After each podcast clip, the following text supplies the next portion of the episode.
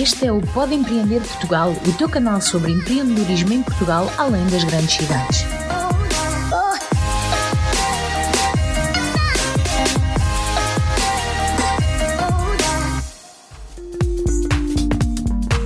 Começa agora o Pod Entrevista, o programa onde convidamos uma pessoa do ecossistema empreendedor português para uma conversa descontraída sobre as suas experiências, falhanços e acertos, os projetos do presente e os desafios para o futuro. Olá pessoal, eu sou Plínio Chaves, tenho comigo Davi Carvalhão e estamos de volta para mais um episódio do nosso querido Pode Empreender Portugal. Hoje nós temos a participação de uma pessoa um tanto quanto nova, como vocês vão é, ouvir em breve. Inveja, inveja que nós temos. ele, nasceu, ele nasceu numa aldeia muito próxima de Braga, bem pequenininha. É, começou por uma licenciatura na FCT, na Universidade Nova, em Lisboa, porém mudou uh, para fazer um mestrado integrado na Universidade do Minho, ou seja, voltou para as raízes, voltou para a terrinha dele. Atualmente ele é Startup Advisor na Associação Acredita Portugal e também é COO na Blocket. Vamos saber o que, que é isso, o que é ser COO, o que é a Blocket e, sem mais delongas, João Lopes, muito, muito, muito obrigado por aceitar o nosso convite aqui no Pode Empreender Portugal. Uh, muito obrigado pelo convite, é um prazer estar aqui uh, a disseminar a minha palavra de certa forma. Bem, é ainda cedo para dizer se é um prazer ou não, logo no final da entrevista, logo decides. Uh, olha, João, uh, nós geralmente começamos a nossa conversa por, por uma breve apresentação, auto-apresentação dos nossos convidados e por isso eu ia pedir-te para tu descreveres-te a ti como é que tu gostas de ser visto em 280 caracteres. Imagina que é um tweet e precisas de escrever em apenas 280 caracteres, nós não vamos contar, mas brevemente, quem é o João Lopes? Ah, uma excelente questão, desde já. Antes de começar o tweet, devo dizer que eu, eu, tenho muita inveja das pessoas que conseguem usar o, tweet, o Twitter bem, porque eu sempre que vou para escrever alguma coisa, uh, todo o limite de caracteres me confunde um bocado e eu nunca consigo sair lá com, com uma coisa decente, pelo que acabo por não usar o Twitter todo, só mesmo para ver as publicações das outras pessoas. De qualquer forma, vamos tentar. Quem é o João Lopes? João Lopes é um empreendedor uh, português, com background em engenharia informática, Uh, e também é a minha principal paixão acaba por ser a tecnologia desde novo que tive muitas ideias e sempre me considerei bastante criativo. Neste momento sou o fundador eh, e o CEO da Blockit, eh, uma certa portuguesa que eu diria que está numa fase bastante interessante. E eh, para além desse interesse no empreendedorismo tenho, e da tecnologia, também, também tenho outros interesses. Self-improvement é uma coisa que eu acho bastante interessante e, e também o estoicismo, para entrar aqui por um, por um caminho um bocadinho diferente, talvez. Ah, vamos explorar isso, nós vamos explorar isso. Então, mas me conta lá, então, já, já foi o tweet. A tua história pessoal, então, me diz a aldeia que você nasceu, que é perto de qual vila, que é perto de qual cidade, que você estava me explicando isso antes da gente começar a gravar. É, e pronto, e estudou onde, como é que foi o teu percurso, esse teu, vá, breve, entre aspas, percurso até aqui. Eu nasci numa aldeia chamada Gem, um, uma aldeia relativamente pequena que faz parte de uma vila que tem um nome mais engraçado ainda, que é, que é Vila Verde. Um, que já agora eu vi, convido toda a gente a visitar, é uma aldeia, aliás, uma vila fantástica, super, a qualidade de vida é muito, muito, muito boa e, uh, como o nome diz, é uma, é uma vila bastante verde. Uh, e isto faz parte da cidade de Braga. O meu, toda a minha infância e até, eu diria até, provavelmente ser maior de idade, foi passado a maior parte nesta, nesta vila e também na minha aldeia. Portanto, eu nunca tive uma interação muito grande com Braga durante a minha, durante a minha adolescência, porque era uma cidade, apesar de não ser muito longe, era, ainda eram uns 20 ou 30 minutos de carro, portanto, eu não tinha grande razão para ir lá também com frequência. Um, e depois, quando fiz 17 anos, uh, comecei a estudar. Eu um, desde cedo que, que tive um, um, interesse muito grande por, por tecnologia. Eu, eu costumo dizer que foi que, fui, que cresci educado pelo computador, uh, sem ofensa para os meus pais, obviamente. Qual é que foi o teu primeiro computador já agora? Uh, o meu primeiro computador foi um computador da, da Toshiba. Na altura havia um, programa, um programa governamental até que essencialmente oferecia computador. Oferecia não, mas uh, permitia aos estudantes do, do ensino médio uh, terem computadores e eu como aproveitei, tive o meu computador, na altura aquilo para mim era, era incrível, ou seja, eu, eu, eu costumava estar na, na, minha aldeia pequena, não tinha muitas pessoas para, para brincar, de certa forma, não havia muitas, crianças à minha volta e eu de repente tinha ali uma janela para o mundo inteiro onde podia fazer todo tipo de coisas e aprender todo tipo de coisas. E então fiquei muito absorvido desde cedo. Uh, pá, comecei a pesquisar sobre tudo, uh, tudo, todo o conteúdo que eu consumia vinha de lá, a jogar jogos online também na altura, com os meus amigos também que reais, digamos. E, um, e sempre tive esse, esse interesse. Uh, tanto que eu, durante esse, durante a minha adolescência, seria considerado um típico nerd. Eu não saía de casa muito, o que eu queria era tipo os fins de semana. Bem-vindo ao clube. Exato.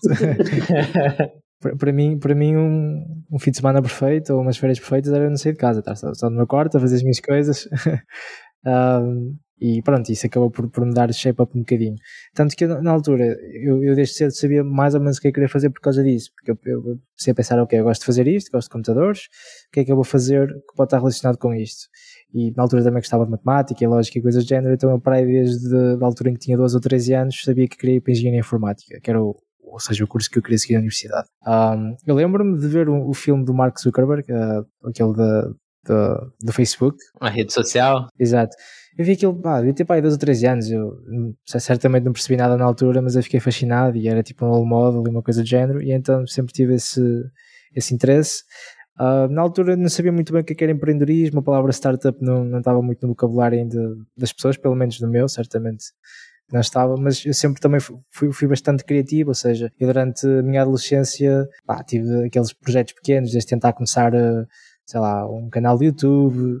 Empreendedorismo. Quando tinha pai uns 12 anos, uh, grupos de Facebook com, com imensas pessoas e que eu tentava criar ali comunidades. Um, pá, eu cheguei a ter um negócio em que eu basicamente, o que eu fazia, eu tinha um programa, tipo um bot, uh, que ele estava em diferentes jogos e ele basicamente jogava por mim, obtinha recursos nos jogos e depois eu vendia aquilo tipo a russo ou caraças que depois vendiam outros gajos que, que não queriam estar a jogar para, ter, para ter os recursos, tipo in-game currencies e coisas do género. Eu na altura tinha pai 12 a 13 anos, tinha, e, e, o meu computador não corria aquilo tudo, comecei a alugar tipo máquinas virtuais e o caralho. Oh. Pá, yeah. Exato. Ou seja, Sim. eu sempre tive aqui um bocado esta, pá, este interesse em fazer coisas, né? Apesar de não saber um bocado o, o nome da coisa, depois quando tinha 17 anos comecei a estudar engenharia informática, foi uma mudança muito grande para mim porque eu de repente saí da minha aldeia, da minha vila e fui para, para a Almada, aliás para, para a Caparica, a FCT na, no Monte da Caparica, que é, que é uma, uma viagem para aí de 6 horas na altura que eu fazia, só de um lado para o outro, transportes públicos e tudo mais, demorava cerca de 6 horas. E estava sozinho lá, tipo, não conhecia ninguém, uh, pá, literalmente caí lá. Um, e, e, era uma diferença muito grande porque estava, de certa forma, muito habituado a um ambiente onde me tratavam tudo. Uh, pronto, por a minha mãe é um bocado mãe galinha, sempre me tratou tudo, e de repente deixaram-me ali com 17 anos, um gajo que não sabia falar com ninguém porque era um nerd um, até descobrir como é que se fazia tudo. Uh, e, e, consegui, acho que fiz um bom trabalho. um, e pronto, lá, depois comecei também a, a, perceber um bocadinho mais sobre empreendedorismo. Na altura estávamos em 2016, 2017. Foi, foi aquela altura em que começaram a sair imensos documentários do Elon Musk no YouTube. Pá, era, pelo menos no meu YouTube, se calhar aquilo pronto, era bias, porque eu estava sempre a ver as mesmas coisas, não é? Pá, mas eu, eu, comecei a ver aquilo, comecei a perceber um bocadinho melhor o que é que era uma startup, o que é que era tipo, esta parte da tecnologia, de, de inovação, uh, do empreendedor e esse tipo de, de terminologia. Um, e desde aí comecei a ficar um bocado mais focado em eventualmente ter a minha própria startup ou começar o meu próprio negócio, criar uma coisa, um produto meu. Um, depois continuei a fazer isso, continuei a estudar engenharia informática, a tentar lançar várias coisas uh, com, com diferentes pessoas. Foi aí também que comecei o podcast de, de um podcast de criptomoedas, o Criptoconversas, na altura. Uh, também comecei a interessar-me pelo tópico de cryptocurrencies. Isto foi, para, yeah, isto foi em 2017. Um, e depois, em 2018, 2019, não, no verão de 2018, tive a oportunidade de participar num programa de empreendedorismo nos Estados Unidos e essencialmente foi começou, começou a Blockit e até agora tenho estado a desenvolver a Blockit em quatro peças outras coisas também. Que nos Estados Unidos foi no Vale do Silício, não é isso? Silicon Valley. Uhum. exato, exato. Uh, há uma série de TV chamada Silicon Valley. É, certamente vocês já devem ter visto. Muito engraçado. Um, Pronto, eu na altura, quando comecei a descobrir sobre empreendedorismo, tinha 17 anos, essa série também estava a sair e eu achava, pronto, via, via a série achava super engraçado. E depois comecei a entrar, entrar dentro do assunto, então eu sabia perfeitamente o que, é que era Silicon Valley. Pelo menos sabia o que, é que a palavra significava, sabia que era uma zona dos Estados Unidos, onde havia uma concentração muito grande de empresas, de empreendedorismo, de inovação. Um, e isto é uma história engraçada, a forma como eu descobri esse programa. Eu estava na minha universidade, na Universidade de Minho, e entre aulas, basicamente estava a andar de lado para outro, e vi lá num corredor um póster enorme fixado na parede que dizia, em letras bem grandes, Silicon Valley. E eu, ok, é a Universidade de Minho, está ali um póster a dizer Silicon Valley, vou lá lê-lo. Fui lá ler e uh, essencialmente que falava de um programa de, de verão, de empreendedorismo, uma espécie de uma summer school, um, eu lembro-me de tirar uma foto para mandar a um amigo meu que também, também era interessado no, no, assunto, que tinha conhecido na FCT até. E a nossa ideia, quando eu tirei aquele. aquele aquilo era só curiosidade. Eu, na altura, a primeira vez que vi, eu nunca pensei que ia fazer o programa. E eu comecei a falar com ele sobre o programa. E nós começámos a fazer algumas piadas, de género, pá, isto uhum. deve ser super caro, porque nós sabíamos que as coisas de Silicon Valley, tinham, na altura, ainda têm a fama de serem, de serem muito caras, desde as rendas, a todo o custo de vida lá é muito caro. Então nós começámos a fazer piadas entre nós, de género, pá, deve ser para aí 15 mil euros. Não, deve ser 20. Ah, 30. E começámos ali tipo a, a ver quem é que acertava, quem era o highest bidder. bidder. Um, e eventualmente eu decidi, olha pá, já, agora temos de descobrir mesmo o preço. Lá mandei um e-mail a perguntar como é que era o programa, como é que funcionava e uh, tudo mais. E eles lá depois começaram a falar comigo e uh, descobri que afinal não era tão caro quanto isso. E uh, puxei uns cordelinhos também, na altura também já estava um bocadinho dentro do negócio das criptomoedas, então também tinha algum dinheiro de parte. Um, e acabei por ir a esse programa nos Estados Unidos, uh, uh, no verão de 2018. Mas então o empreendedorismo surgiu na tua vida uh, por conta do, da série? É isso? Ou não? Você já estava. Não, não, já estava, só que, ou, ou, seja, as coisas meio que, que, puxam uma à outra. Ou seja, eu já gostava de empreendedorismo. Por acaso ouvi falar de uma série que se chamava Silicon Valley. Oh, ok, isto deve ser interessante. Ah, sim. Comecei a ver e aí também aprendi alguns termos, apesar daquilo ser eh, uma sátira, acaba por ter lá alguns, alguns elementos que são, que são verdade, não é? Aquilo, aquilo de certa forma retrata o que acontece na, na, realidade. Mas então alguém, sei lá, na tua família, na tua casa é empreendedor ou sei lá, na tua aldeia? uh, sim, os meus pais, por exemplo, tinham uma loja de roupa e, e ou seja, ah. te, tecnicamente não é o, o empreendedor se calhar com, com, o termo que se costuma usar hoje em dia em startup, mas é, é um empreendedor é, não é um empreendedorismo tecnológico, né? Mas é um empreendedorismo, abrir uma loja de roupas e tudo mais, é um empreendedorismo. Exatamente, exatamente, exatamente. E eu acho que a minha avó, por acaso, tinha um negócio bastante, com bastante sucesso de vender eh, frangos na feira. E, eh, Vivos eu, ou mortos? Acho que vivos. Aqueles, a minha avó já tem, já tem 80 anos, portanto, altura. mas acho que ela era uma das maiores vendedoras de frangos lá na, na, lá na vila, portanto, também, também tinha que entrar assim empreendedorismo. Se calhar já, já vem de trás. Entendi. E você falou alguma coisa, Não, Davi? dizer que eu já tinha um exemplo em casa. Já, já, tinha, já tinha um exemplo de, de iniciativa em casa. Então. É verdade. É verdade. Mas, João, conta lá. Como é que surgiu, então, a ideia da Blockit?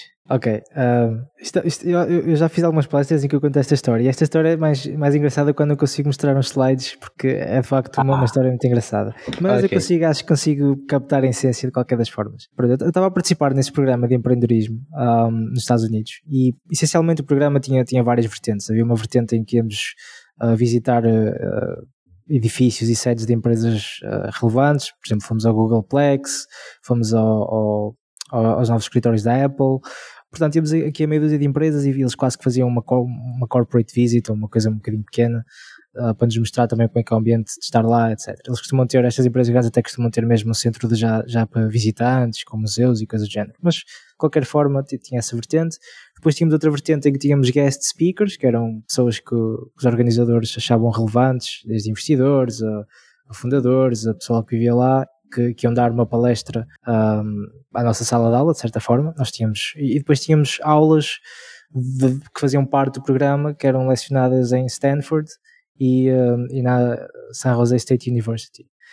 Um, e depois, para além disto tudo, tínhamos um programa de duas semanas, ou seja, um desafio de duas semanas em que uh, haviam diferentes grupos de, de, entre os participantes, ou seja, os participantes eram divididos em grupos e depois eles tinham de escolher uma ideia entre eles e desenvolver uma espécie de um pitch e um business plan para essa ideia e no final do programa apresentavam isto a um, a um júri que eles tinham definido eh, e depois pronto, havia um vencedor. Um, e, essencialmente, eu, eu, quando fui a este programa fui com um amigo meu daqui de Portugal e este meu amigo estava no grupo uh, de um rapaz da Eslovénia chamado Mia e uh, no início, quando, quando estes grupos estão a tentar definir a ideia, essencialmente a forma como aquilo funcionava era que cada pessoa apresentava uma ou duas ideias e depois eles iam a votações e uh, essencialmente saía só uma ideia para cada grupo. Um, e uh, o meu amigo veio-me contar durante o almoço que ele estava no grupo deste rapaz da Eslovénia que ele tinha uma ideia que, que, que era um bocado estúpida, que era a seguinte: um, ele queria pôr cacifes nas praias. E ele queria pôr cacifes nas praias porquê? Porque pronto, ele costumava ir à praia quando era, quando era miúdo e via sempre, numas praias em específico onde ele ia, ele via sempre lá uma pessoa numa, numa banquinha, uh, numa secretária essencialmente, um, e uma fila enorme de pessoas à frente dele para guardar objetos. Ou seja, as pessoas chegavam lá, Estava o senhor sentado, dava-lhe uma notinha, o senhor pegava na mochila da pessoa e punha atrás dele. Um sistema super, super uh, simples, não é? Mas aqui, uhum. ele dizia que havia sempre uma fila muito grande. Ele pensava, começou a pensar, esse, esse rapaz da Eslovénia começou a pensar como é que podia fazer isto de forma mais uh, escalável, mais segura, como é que podia fazer um negócio melhor a partir daquilo. E a ideia, a ideia dele era, pronto, fazia sentido era ver cacifes, porque o de facto é onde tu pões uma coisa em segurança. Um, só que este, este rapaz da Eslovénia ele não tinha um background tecnológico muito forte, e então a ideia dele eu nunca percebi muito bem como é que aquilo funcionava, mas essencialmente era pôr um cacifo com uma pessoa lá dentro, na zona da praia, e a pessoa tinha tipo uma janela, e a pessoa pagava, ou seja, era basicamente o mesmo conceito, só que o senhor, em vez de estar confortável sentado à frente de uma secretária, tinha estado dentro de um cacifo na praia que não parece nada agradável. E pronto, a ideia era tão, tão, tão estranha que este meu amigo de Portugal, quando ouviu, veio-me contar meio que a gozar com, com, com, a situação. E eu achei engraçado, só comecei a pensar no assunto. E, e de facto, o, o, problema que ele estava a tentar resolver existia, que era o facto das pessoas, quando vão à praia, quererem guardar as coisas em segurança. E simultaneamente, nessa altura, uh, isto foi em 2018, uh, eh, na, em Silicon Valley estavam a aparecer as, as, primeiras apps de scooters elétricas, tipo Lime, Bird, etc. Um, e na altura eu achava aquilo super, super fixe, porque tu tinhas uma aplicação e conseguias controlar um dispositivo da IoT, neste caso, eletrónica, conseguias alugar, conseguias fazer o pagamento e conseguias andar de um lado para o outro usar, a, usar a, a scooter elétrica. E então eu pensei, ok, pá, este problema existe.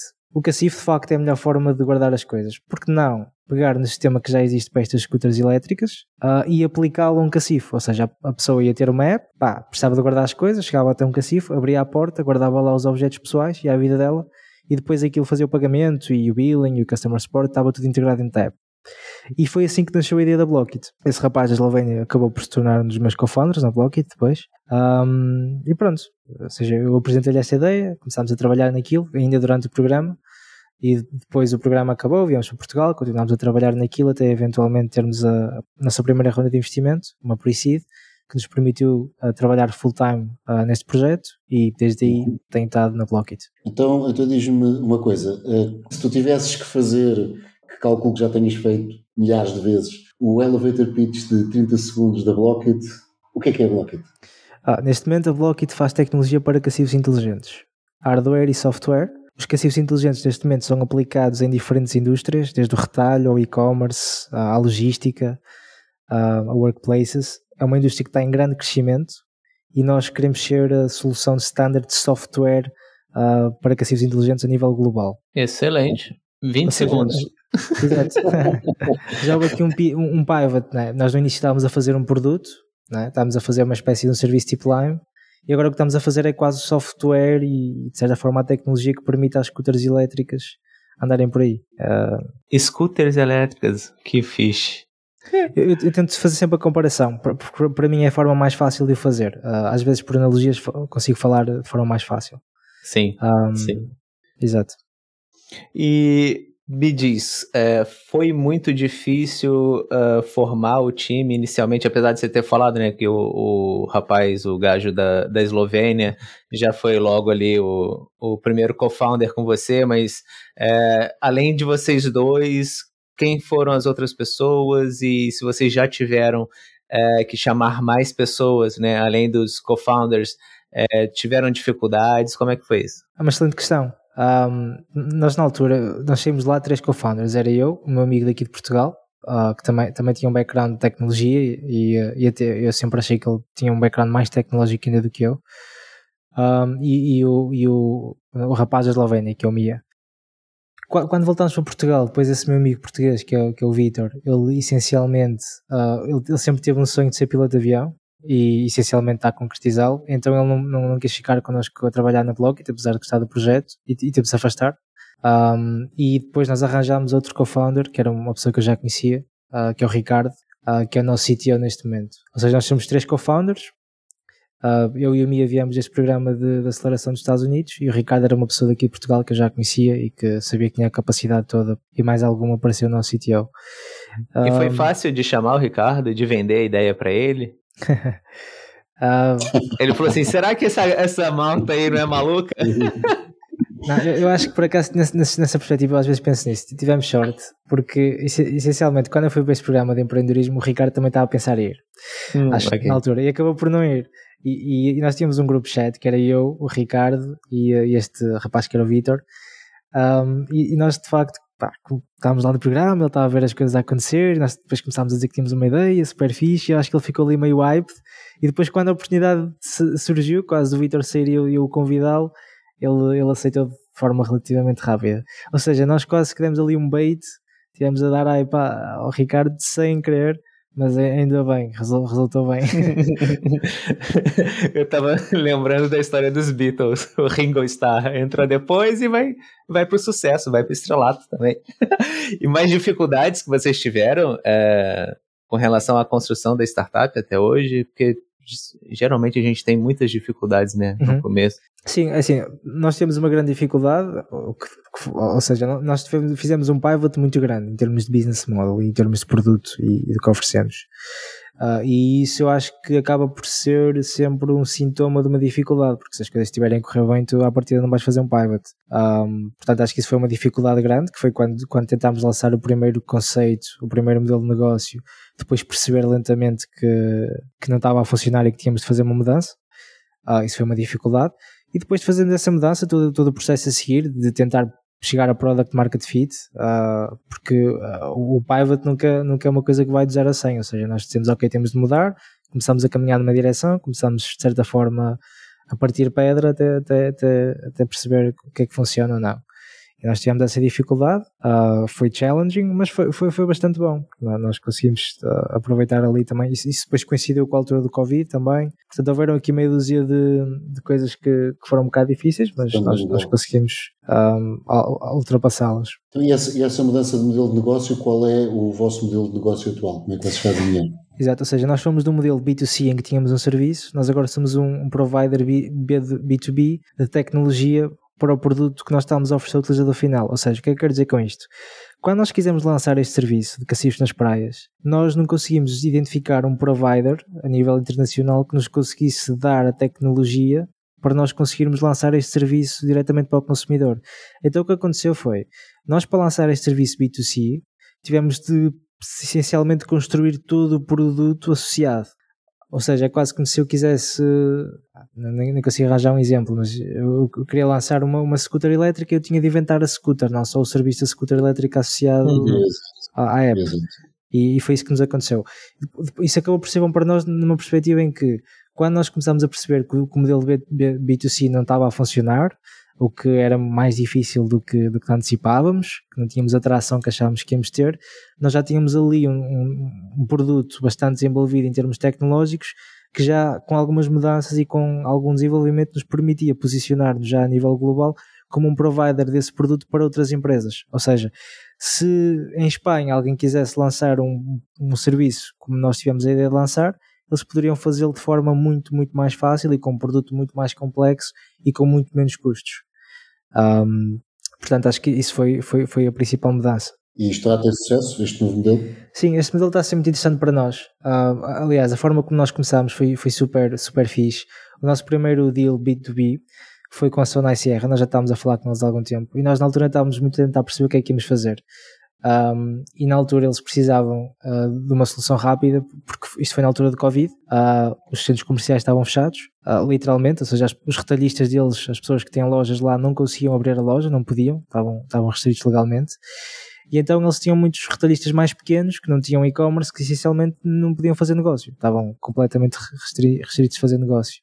E então eles decidiram lançar um serviço chamava-se acho que era Drive and Collect, em que essencialmente as pessoas podiam passar pelo parque de estacionamento dos centros comerciais da Zona SR, estamos a falar de Colombo, Norte Shopping, uh, pá, quase tudo que é relevante aqui em Portugal, um, e, e, em vez de, ter, de terem entrado no centro comercial e ir à loja, podiam falar com o retalhista e o retalhista lá levava as coisas ao carro, eles tratavam de pagamento e a pessoa conseguia comprar na mesma sem ter de entrar no centro comercial. Um, só que este serviço tinha, tinha algumas dificuldades para eles, porque essencialmente o retalhista é um centro comercial, não é, não é propriamente pequeno. O retalhista ou a pessoa que está a vender na loja tinha de estar sempre a ir ao parque de estacionamento levar as coisas e a agendar as idas até lá para trocar os objetos com as pessoas. E nós nessa altura já tínhamos uma tecnologia que já era tão adaptável em termos de smart lockers que nós conseguimos rapidamente uh, mudar o conceito que, que, nós tínhamos de ser uma app onde as pessoas guardavam objetos num cacifo para uma a app permitir a qualquer pessoa enviar um objeto para outra pessoa desde que tivesse o número de telefone dela.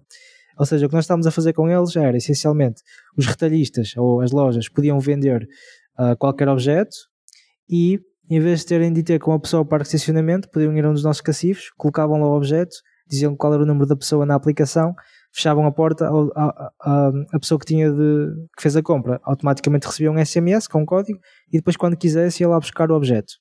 E nós conseguimos dar deploy deste serviço tipo em duas ou três semanas, uh, porque já tínhamos essa, essa, essa tecnologia construída de certa forma.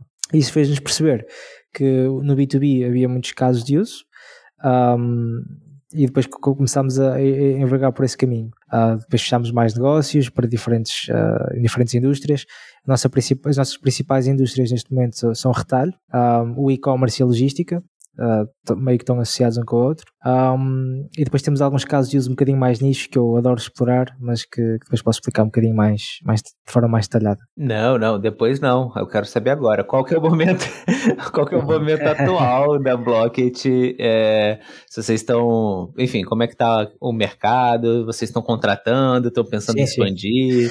É, investimentos? Como é que está isso? Exato. Uh, nós tivemos muita sorte quando fizemos este pivot para B2B, porque nós estávamos a precisar de financiamento também. Nós estávamos numa altura em que estávamos a fazer um pivot, estávamos a descobrir o produto no meio do Covid e ao mesmo tempo precisávamos de funding. Uh, e uh, nós tivemos sorte de conseguir fechar estes negócios B2B eh, iniciais que nos permitiram fechar a nossa última ronda, que foi uma seed round, em que nós levantámos 650k, acho eu, uh, algo desse género, uh, com investidores portugueses, investidores internacionais. Um, e desde aí temos estado a crescer. Nós este ano crescemos mais de 2 mil por cento. Uh, também, pronto, uh, obviamente no ano passado não tínhamos tanta receita quanto isso, portanto 2 mil por cento acaba sempre por ser um valor uh, um bocado misleading, mas essencialmente nós este ano estamos a apontar para ter meio milhão de euros de receita. Um, temos uma equipa de 10 pessoas, estamos a contratar e a expectativa é sermos pelo menos 14 até o final do ano. Um, estamos presentes em vários países, estamos presentes em Portugal, na Holanda, em França, uh, fora da Europa também. Uh, vamos entrar agora no mercado do Egito, já estamos no mercado do Peru, portanto estamos no, numa altura de, de expansão rápida. Um, e, e, provavelmente vamos lançar uma ronda de investimento, eu diria até durante o, o início do próximo ano. Boa. Estão contratando? Exatamente. Uh, estamos a contratar. Neste momento temos posições abertas em vários, em vários roles, tanto da equipa de mais de revenue, que sou eu que, que lidero essencialmente no blog, estamos a contratar um, uh, um growth marketer, um, estamos a contratar pessoas de vendas também, diferentes, uh, diferente, para trabalhar diferentes países e diferentes idiomas, porque nós pronto, temos um, uma solução que é, que é, relativamente agnóstica em termos de mercados. Nós conseguimos trabalhar de forma muito semelhante em França como trabalhamos em Portugal, por exemplo. Uh, e estamos a contratar também para tecnologia, aqui essencialmente hardware, um, estamos a contratar acho que é um engenheiro eletrónico, também estamos sempre à procura de software developers, uh, portanto estamos a, estamos a contratar em várias posições. Muito bom. Ei, tudo bem? Desculpa atrapalhar, mas é importante. Se você quiser conhecer outras pessoas como você, ter acesso aos convidados, as pessoas das incubadoras, das aceleradoras, investidores e receber conteúdos incríveis, basta participar da nossa comunidade no WhatsApp. Além disso, pode também seguir a gente nas nossas redes sociais. Estamos presentes no Facebook, Instagram e LinkedIn. Ficou interessado? Envie uma mensagem pra gente que nós mandamos o link direto para você. Valeu! Agora sim, eu vou fazer uma pergunta aqui que não estava no, no guião. É, talvez o, o Cavalhão me bata. virtualmente.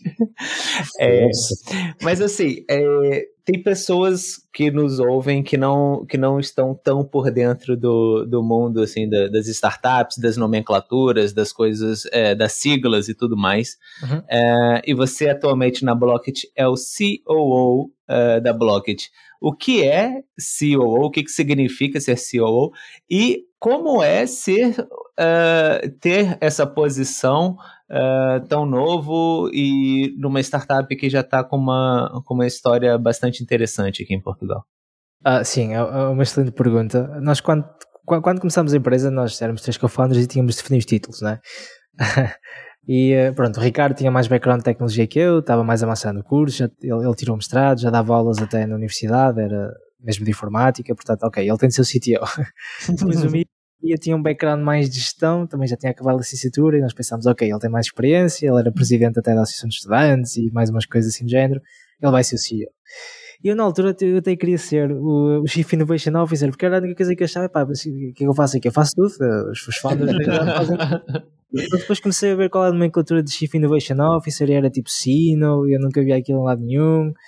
pá, eu pensei, pá, não, vamos para uma coisa um bocadinho mais, mais safe um, e vou ser o CEO, que é o Chief Operating Officer. O que é que eu faço na Blockit? Assim, na Blockit faço, faço tudo, faço, faço contabilidade, faço uh, documentos legais, giro a equipa toda de, de, vendas e de marketing, às vezes faço um bocado de produto. Pronto, obviamente agora à medida que vamos crescendo, provavelmente também o meu leque de funções vai, vai sendo cada vez mais específico, não é? Uhum. Mas numa fase inicial fazes tudo. Não, não, há aqui, uh, não há aqui grande, grande especificidade em termos de, de funções. Boa. Nesta, nesta viagem que vocês, que vocês estão a ter, uh, vocês neste momento estão sediados em Lisboa, certo? Exato, exato. Uh, tu sentiste que isso era uma necessidade, que, que o empreendedorismo em Portugal ainda se faz uh, nos grandes centros urbanos, em Lisboa em particular, ou o que é que levou a, a fazer essa escolha?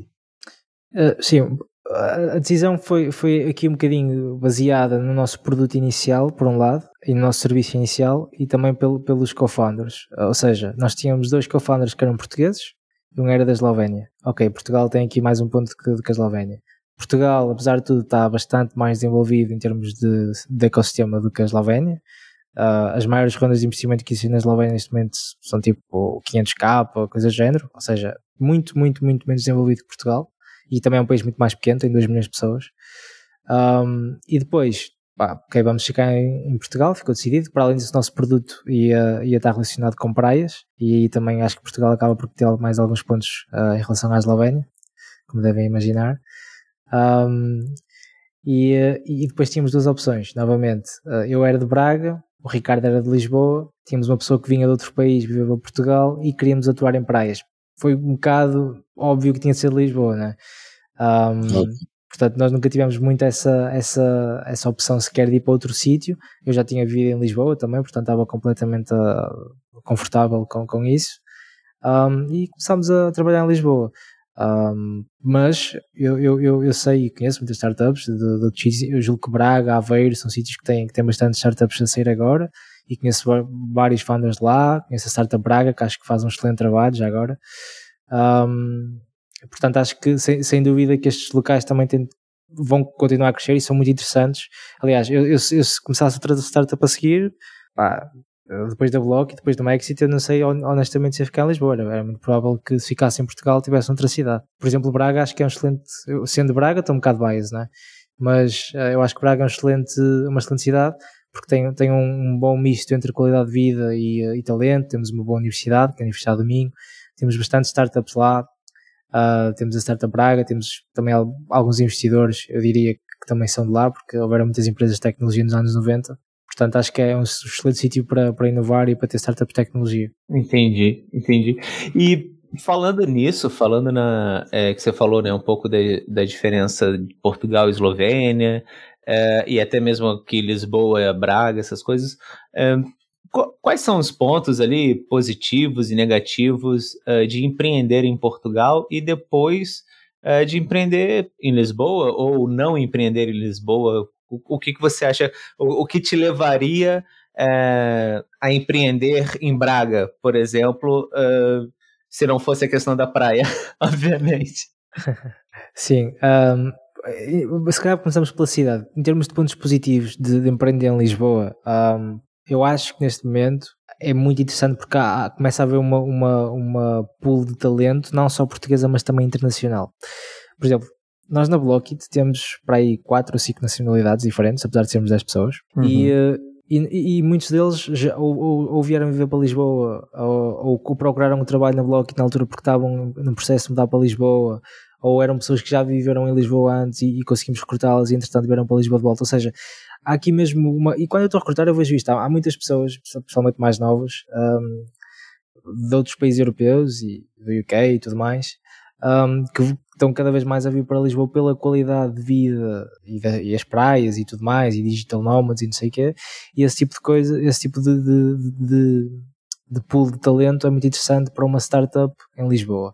E, e, acho que uma empresa, por exemplo, uma startup em, em, Lisboa neste momento tem uma vantagem competitiva a recrutar este tipo de, de pool contra uma empresa grande, porque as empresas grandes aqui em Portugal, por norma, pá, não são muito conhecidas por, eh, pela, pela cultura de trabalho e, e, tudo, e tudo mais. E os ordenados. E os ordenados e, e, outra, e esse tipo de coisas. E, muitas vezes as pessoas quando vêm para Portugal, de países até às vezes mais, mais ricos, uh, já sabem que vou ganhar menos e muitas vezes estão tipo, ok, mas ao menos vou entrar para um sítio que, uh, por exemplo, trabalha com clientes internacionais, que, que me dá potencial de crescimento, uh, esse tipo de coisas. Um, que, que, é mais fácil encontrar numa startup, por exemplo a Blockit, do que propriamente numa empresa já consolidada e super grande, onde vamos estar ali a mexer uma célula de Excel, basicamente. Ou, ou que ah. tem uma cultura fixe, né? A cultura organizacional é, é interessante. Até vos convidar para vir ao nosso escritório aqui, uh, porque nós, nós, temos uma cultura bastante gira. Nós estamos, o nosso escritório é basicamente o estudo de Hollywood. Ah, e, uh, e uh, nós somos a única, a única empresa de tecnologia, de estar, a única startup aqui no, no edifício, o resto é tudo estúdios de cinema e pintores e, e bloggers e coisas super criativas. Ah, eu quero conhecer. Eu sou todo ligado à cultura, então eu vou querer conhecer, sim. Sim, sim, é super, super fixe. E nós temos uma cultura de, de, de empresa, eu acho que, que super, super fixe também. Um, pronto, a nossa equipa também é muito nova, mesmo, todo, ou seja, eu diria que a pessoa mais velha na Block tem para aí 28 anos. Um, a pessoa mais nova acho que sou eu, que tenho 23. Um, Portanto, a média de idade deve ser para aí 25, 26 anos. E então acabamos por ter uma cultura muito dinâmica, um, super laid back, mas também uh, com seriedade. Ou seja, é quase o, o Moro acaba por ser quase work hard, play hard. Um, e super descontraídos. E, eu, eu, eu, pessoalmente gosto muito do, ambi do ambiente e acho que as pessoas todas que trabalham na Blockit gostam muito da, da cultura que temos. Dentro desse, desse tema da cultura, tu referiste na tua introdução a questão do, do estoicismo como, uhum. como estilo de vida. Uh, queres eh, expandir um pouco mais sobre esse tema de o que é que tu vês no estoicismo, no que é que afeta a tua vida, no que é que afeta o teu trabalho? Sim, a filosofia acaba por ser uma forma que as pessoas têm de, de reger a própria vida, de certa forma, os comportamentos, ou seja, tentar fazer sentido às coisas, não é?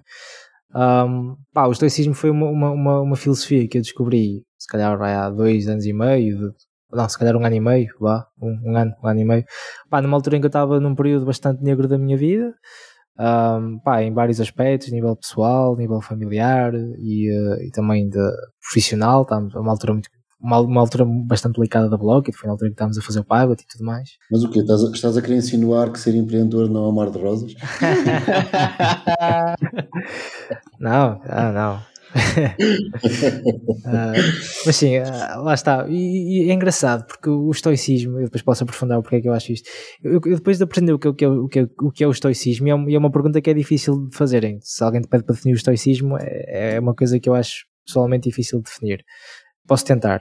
Mas eu, eu, comecei a perceber que, de facto, entre eh, a maior parte dos empreendedores que eu, que eu achava interessantes e que via como role models e a filosofia do estoicismo, havia ali muitas semelhanças. Ou seja, eu, eu acho que qualquer empreendedor e qualquer fundador de uma startup, mesmo que não queira, é um bocado estoico. Uh, porque uh, de facto é uma coisa tão difícil que, e com tantas variáveis que nós não conseguimos controlar pá, que se um gajo não for estoico também, pá, não, não, sei se consegue lidar, uh, lidar com, com, a situação, não é? Uh, o, que, que é que é o estoicismo? Eu, a primeira vez que, que, eu, que eu perguntei à pessoa que me introduziu o que é, a pessoa que me introduziu ao estoicismo quando ela começou a falar sobre isso, eu perguntei-lhe o que é que é o estoicismo. E ele deu-me um exemplo que eu, que eu gostei muito e que eu vou usar agora também para explicar o que é o estoicismo. Ou pelo menos uma das componentes do estoicismo.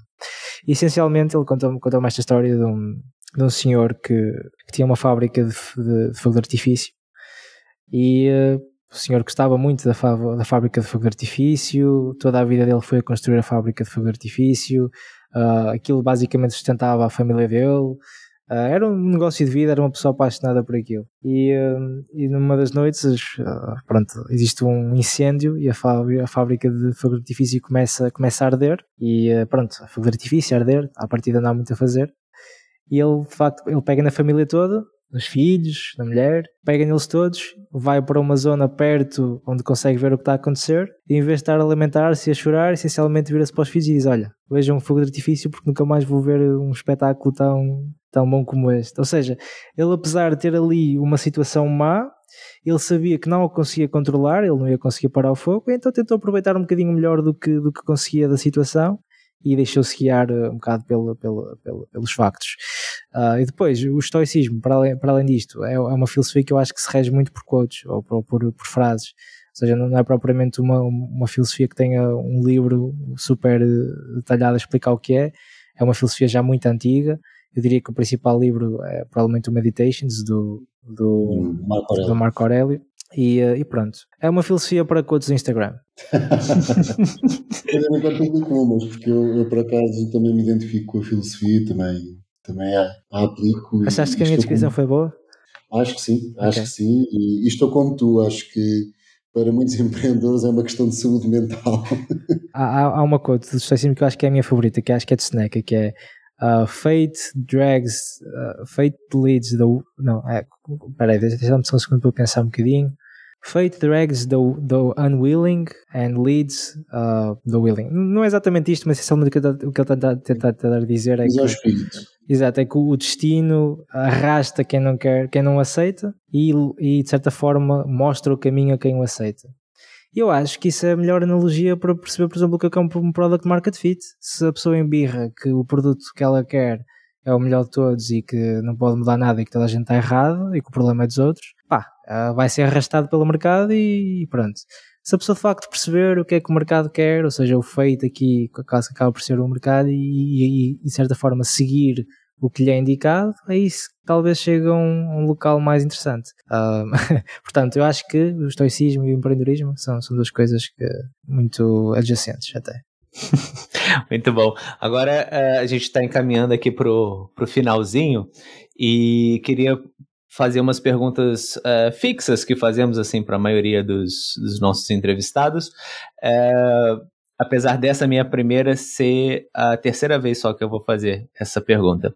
Se você tivesse, uh, apesar da tua, da tua é, é, vivência aqui e tal, e não sei até que ponto você está ligado ou não uh, à política em geral, mas hum. se você tivesse a oportunidade de ser primeiro-ministro, qual seria a sua primeira ação? Hum. Uh, eu sou muito libertário, então eu acho que infelizmente era despedir um monte de pessoas aqui em Portugal. Pode ser um bocadinho politicamente incorreto, mas acho que essencialmente era fazer o Estado mais pequeno. Da forma como ia, como ia acontecer, tirar as burocracias, uh, porque as burocracias de certa forma estão a alimentar trabalhos que não são completamente necessários, provavelmente.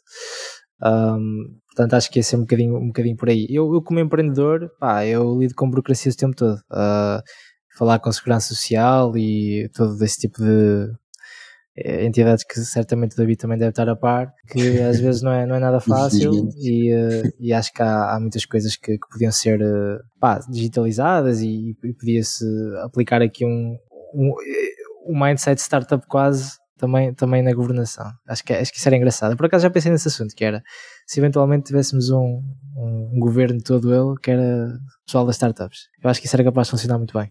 As coisas iam mexer, isso era, isso era garantido.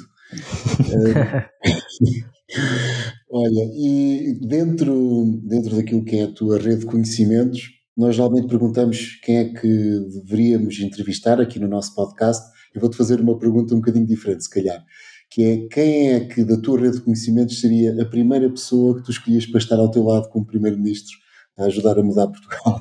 Epá, eu, eu acho que ia ser uh, Ia ser o Vitor mesmo, só por, e ele, ele por acaso está envolvido na política, portanto acho que já, já ia ter aqui alguns, alguns pontos extra. Uh, ele é uma pessoa super interessante. Eu, fiz o programa de empreendedorismo com ele nos Estados Unidos. Uh, ele não ficou na block, aliás, ele ficou na block um bocadinho como advisor de tecnologia, mas depois uh, eventualmente saiu. Um, e agora está tá a começar agora a flight school. Portanto, se ele, se ele, se ele aceitasse, e, e não quisesse ser piloto durante 5 anos ou 6. E sem ser sócios, porque nós, nós queremos entrevistar outra, outra empresa, uh, nós temos que nos dar outro. Vou te dar outro. A seguir ao Vitor, portanto, tens o Vitor e tem de ser um co-founder também, não é? Não, necessariamente. Não, não. Ok. Huh. Tricky. Portanto, o teu gabinete ia ser só o Vitor e. Opa, é assim, eu conheço, eu conheço um, uma pessoa que é, eu conheço, ajudou-nos um, um bocadinho na Blockit, ele também tem uma empresa dele, ele nunca trabalhou diretamente com a Blockit como começou a trabalhar mesmo dentro da empresa, mas fez algum, algum trabalho tipo consultor connosco, que eu acho que é uma pessoa bastante interessante e que certamente ia dar um bom podcast, que é o, o Rodrigo, uh, da Off Acoustic. Eu, eu acho que ele por acaso podia, podia ser um bom, um bom guest. Ok. Maravilha. Já vai para o alinhamento. Depois você ajuda a fazer a ponte aí. Claro, claro. E quando fizermos a revolução já sabemos que é da Pois o problema que eu acho é que eu tenho notado que muitos startup founders também não gostam muito de política. Eu pergunto-me por que será. Acho que se calhar, se calhar eles acham que conseguem fazer mais mudança com, com startups. Eu, eu, eu, acredito que sim também. E então acho que ia ser muito difícil construir um gabinete político. É, isso é uma questão. é, olha, é, João, Quero agradecer demais a tua participação aqui no, eu tenho nosso... só aqui uma pergunta antes de acabar. Claro. Eu, queria, queria, perguntar aqui a David: se, se eu fizer uma stoa em, em, Lisboa, porque eu estou a pensar fazê-lo, tu, tu gostavas de participar? Um clube de, de estoicos? Tinha todo o prazer. É? Tinha todo o prazer nisso. Tá gravado ainda, Davi, vai ter que ir lá. Tá gravado, meu compromisso. E eu não vou editar essa parte, eu vou deixar isso. Ah, sem dúvida, sem dúvida que, que, que alinhava. É, João, tem alguma pergunta que nós não fizemos, que, que você gostaria que tivesse, tivéssemos hum. feito? Alguma coisa que você queira falar? Um, hum. Se houvesse só mais uma coisa que eu, que eu gostava de falar e que eu não conseguia aprofundar muito, era explicar porque é que os cassivos inteligentes basicamente vão ser uh, o próximo smartphone. Uh, ok, se calhar estou a exagerar, mas se, me derem, se me derem aqui uns, uns, uns, dois ou três minutos, se calhar eu consigo, consigo explicar rapidamente Sim. e acabo por vender um bocadinho do meu peixe. Pode falar, à vontade. Ok, pronto. Os cacifes inteligentes são muito interessantes porquê? Porque no core da coisa, uh, um cacife é, uma, é sempre uma coisa que uma pessoa associa a ir ao ginásio, a ir à escola e guardar lá as coisas. Mas o que um cacife inteligente, um smart locker, que é a terminologia que é mais usada hoje em dia, permite na realidade uh, é haver uma troca de objetos sem duas pessoas estarem uh, na mesma altura, no mesmo local. Isto pode parecer um conceito relativamente simples, mas quando começamos aqui a potenciar todos os, os casos de uso onde isto pode ser aplicado, começamos a perceber porque é que os cassivos inteligentes são uma indústria que está a crescer imenso. O primeiro, obviamente, e o que está a crescer mais neste momento, e isto aqui já está completamente comprovado, é a logística, o e-commerce. E o que é que estamos a falar aqui? Essencialmente estamos a falar de uma pessoa que faz uma compra, em vez de ter de ficar à espera que apareça o estafeta do XTT àquela hora e abra a porta e esteja ali dois ou três minutos para fazer a troca do objeto, essencialmente o, a pessoa do XTT deixa aquilo num cacifo, do XTT ou da DHL, ou o que quer que seja, e depois eu posso ir recolher quando quiser. Ou seja, o, o objeto fica ali em segurança e sabe que eu sou a única pessoa que o pode recolher. Estamos aqui a remover esta necessidade de haver esta transação física. O e-commerce foi a primeira indústria onde isto apareceu, porquê? Porque de facto é uma indústria que já está muito otimizada na, na questão da entrega uh, e então é mais fácil perceber os benefícios óbvios de ter uma solução destas que de certa forma elimina a interação humana e a necessidade de ter essa interação humana. E eu aqui, os, benefícios para, em termos de cacifes inteligentes no e-commerce são, são uh, completamente mind-blowing. Desde as pessoas que neste momento não conseguem participar no e-commerce, e aqui estamos a falar desde enfermeiros, a condutores do Uber, a estafetas, a, a, a pessoas cujo emprego, por exemplo, uma fábrica não permite que elas recebam lá encomendas durante o dia-a-dia, e esse tipo de pessoas hoje em dia têm uma dificuldade grande a participar no e-commerce e havendo Sim. uma solução destas, de repente podem começar a participar no e-commerce e acho que isso é importante. Depois estamos a falar em nível de ambiente e social, porque isso, há aqui agora um foco muito grande na logística também para ser mais sustentável e a realidade é que quando temos um caminhão que faz 20 viagens porta a porta ou uma carrinha que faz 20 viagens porta a porta, quando podia fazer só uma viagem e deixar meia dúzia de objetos num cacifo, também estamos aqui a falar de uma alternativa mais sustentável para, para o e-commerce. E o mesmo se aplica, por exemplo, quando uma pessoa tenta fazer uma entrega em casa, não consegue, e depois, em vez de ter de fazer essa entrega outra vez, aquilo simplesmente fica num cacifo lá próximo. E depois, por último, as empresas de logística, obviamente, têm aqui super interesse em participar nisto, porque eles com, a cobrar o mesmo ao utilizador final, ou quase o mesmo, conseguem fazer 20 encomendas de uma vez, não é? Vão a um local só e deixam lá 20 coisas em vez de ir a 20 portas e ter a chance de a pessoa não estar lá. Portanto, isto na logística faz todo sentido. Mas o que me interessa mesmo aqui, para além da logística, são os casos de uso mais nichos, onde isto pode ser aplicado. Por exemplo, no retalho, neste momento, existe uma, uma, uma operação muito frequente que é o click and collect, que, em que essencialmente a pessoa compra uma coisa online e depois vai recolher na, na loja. E a maior parte dos retalhistas neste momento a fazer um click and collect, onde eles têm lá uma, uma mesa, ou uma banca, ou um, um local específico para fazer isto. Tem duas ou três pessoas, dependendo do tamanho da loja, que estão lá o tempo inteiro quase, à espera que apareça alguém. A pessoa chega lá, mostra uma fatura, a pessoa vai ao armazém, vai buscar um objeto, traz de volta. Ou seja, é um processo super manual, uh, que demora alguns minutos ainda, e pode, pode ser uma experiência ainda por cima má para o utilizador, para o consumidor, quando eles podiam simplesmente ter um cacifo inteligente que, que essencialmente permite uh, à pessoa chegar lá e em 10 segundos, isto, por exemplo, o nosso cacifo uh, demora em menos de 10 segundos em média, para recolher este objeto. E ao mesmo tempo não tem de ter duas ou três pessoas a, a tempo inteiro a fazer aquilo. Ou seja, para um retalhista, por exemplo, isto permite-lhe reduzir o custo completamente da entrega, porque essas pessoas que estavam a fazer esta operação agora podem estar a fazer outra coisa qualquer, portanto tem um custo menor, e para o utilizador final é uma melhor experiência. E aqui estamos a falar só duas indústrias, mas o que me interessa mesmo é quando vamos falar dos nichos. Por exemplo, nós agora estamos a fazer um projeto com uma lavandaria. E qual é o objetivo desta lavandaria? Toda a gente já sabe que existem lavanderias self-service. Mas quando queremos um, um, um, quando queremos fazer algo numa lavandaria que, por exemplo, tem passar a ferro, tem aqui uma operação mais complexa, normalmente nós vamos a uma lavandaria, entregamos a nossa roupa a uma pessoa que está lá à espera, essencialmente receber a nossa roupa, fazemos o pagamento, depois vamos embora e depois temos de recolher aquilo numa altura em que a pessoa também esteja lá à espera para nos dar o objeto de volta. Se nós aplicarmos um cacifo e usarmos o cacifo para substituir esta pessoa, de repente temos uma lavanderia self-service, 24 horas por dia. Eu posso ir lá quando quiser, deixo a minha roupa dentro do cacifo, vou à minha vida. A própria lavanderia consegue otimizar o flow logístico, porque consegue ver quando é que aquilo está cheio para ir lá buscar tudo uma vez pode fazer a operação noutro local e quando estiver pronto pode voltar e uh, coloca lá as coisas, eu recebo uma notificação de volta, vou lá buscar quando for mais útil. Ou seja, novamente, uma interação humana que pode ser completamente automatizada um, por, por este tipo de sistema. E isto depois pode ser aplicado a quase todas as indústrias onde existe uma interação humana para um tipo de operação simples, como um pagamento ou uma troca de objetos. E eu acho que este tipo de, de, de serviço, eventualmente, vai fazer com que um cacifo inteligente, um smart locker, com estes serviços todos associados, seja uma parte vital da infraestrutura de uma cidade qualquer. Ah, e, é, e é aí que a Blockit quer estar, como um provider quase que permite todos estes serviços e todas estas uh, coisas diferentes acontecerem dentro da mesma infraestrutura, com diferentes players a atuar, através do nosso API, por exemplo, um, e, e, permite otimizar bastantes coisas. Eu acho que isso é, é, super interessante e acho que é por isso que as pessoas vão começar a ver cacifos inteligentes cada vez mais em todo lado. Muito bom, muito bom. Realmente faz, faz todo sentido, é, dada a vida que, que, estamos levando, né? Por onde a gente está tá seguindo. Excelente, João.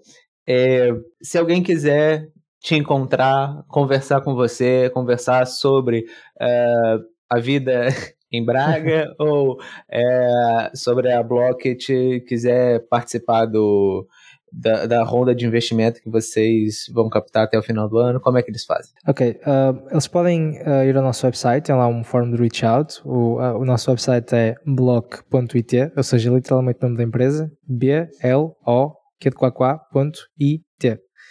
esse é o nosso website. Se quiserem encontrar, podem procurar por João Lopes Blockit no LinkedIn, certamente é o seu primeiro resultado. Excelente, excelente. Posso colocar o link na descrição do episódio. Claro, boa. claro.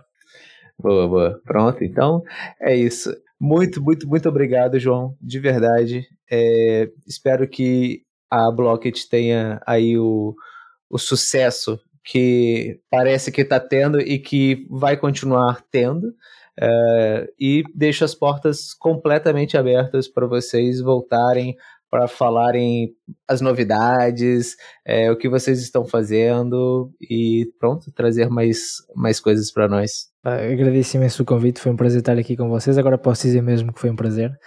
um, e, uh, e, o meu convite mantém-se bem, portanto, se para se estiverem em Lisboa, aqui nos arredores, um, mandem uma mensagem, podem vir aqui ao nosso escritório. Uh, nós temos aqui um terraço bastante apelativo e pronto, trocamos umas ideias também. Ótimo, ótimo. Por acaso eu vou esse fim de semana para Lisboa, quem sabe eu não troco umas mensagens com você e vou hum. conhecer.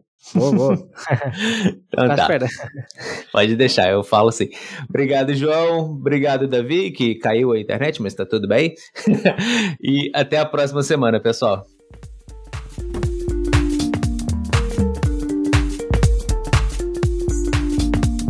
Gostou dessa entrevista? Então envia para aquela pessoa que precisa ouvir isto e vai gostar muito dessa conversa. Conhece alguém que deveria estar aqui conosco no programa? Então manda o nome dessa pessoa para nós. Quem sabe nós não conseguimos conversar com ela. Até a próxima semana, pessoal.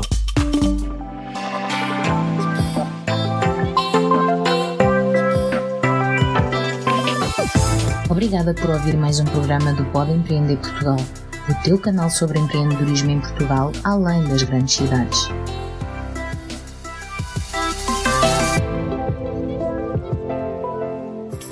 Uma produção, voz e conteúdo.